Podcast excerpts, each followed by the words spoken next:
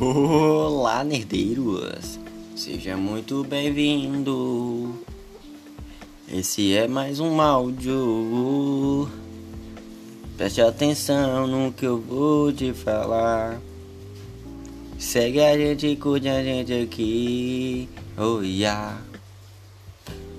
É nessa vibezinha que vamos dar início aqui à história de hoje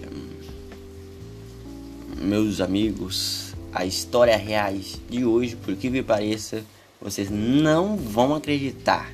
Não vão. Não vão. Sabe a animação da Pixar? Whoop Altas Aventuras? Não. A me dizer que ela foi baseada em uma história reais? Sim, senhoras e senhores nerdeiros. Acompanhem comigo agora. Não tem como a gente esquecer, né? Do Up das Altas Aventuras, certo? A décima animação da Pixar marcou a vida de muitos jovens e adultos e é considerada uma das maiores obras do estúdio. Esse simpático longa conta a tocante história de Carl, o vendedor de balões que aos 78 anos está prestes a perder a casa em que sempre viveu com sua esposa, a falecida e saudosa Ellie. O terreno onde a casa fica localizada interessa a um empresário que deseja construir um local, um edifício, após um incidente em que acerta um homem com sua bengala. Cal é considerado uma ameaça pública e forçado a ser internado em um asilo. Para evitar que isso aconteça, ele enche milhares de balões em sua casa, fazendo com que ela a levante e voe. O objetivo de Cal é viajar para uma floresta na América do Sul, um qual onde ele e ele sempre sonhavam em morar. Só que após o início da aventura, ele descobre que seu pior pesadelo embarcou junto. Husler, um jovem escoteiro de 8 anos. A partir daí, são altas aventuras com edição até de um cachorro falante. A magia da Pixar nunca falha, quer dizer, quase nunca.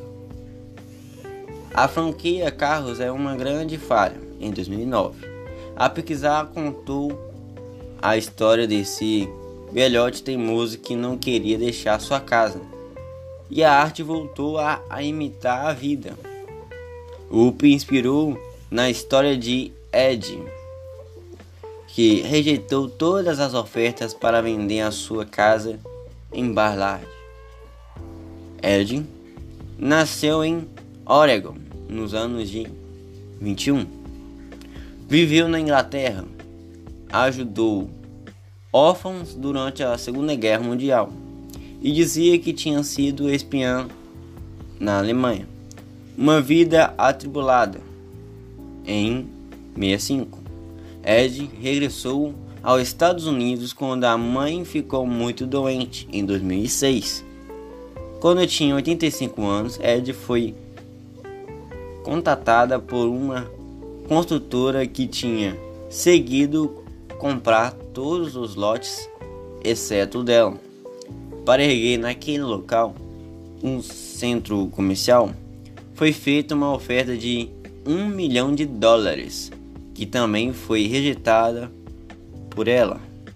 O responsável pela construção, Barry, tentou convencer a idosa, avisou-a que as obras iam começar e o barulho seria insuportável.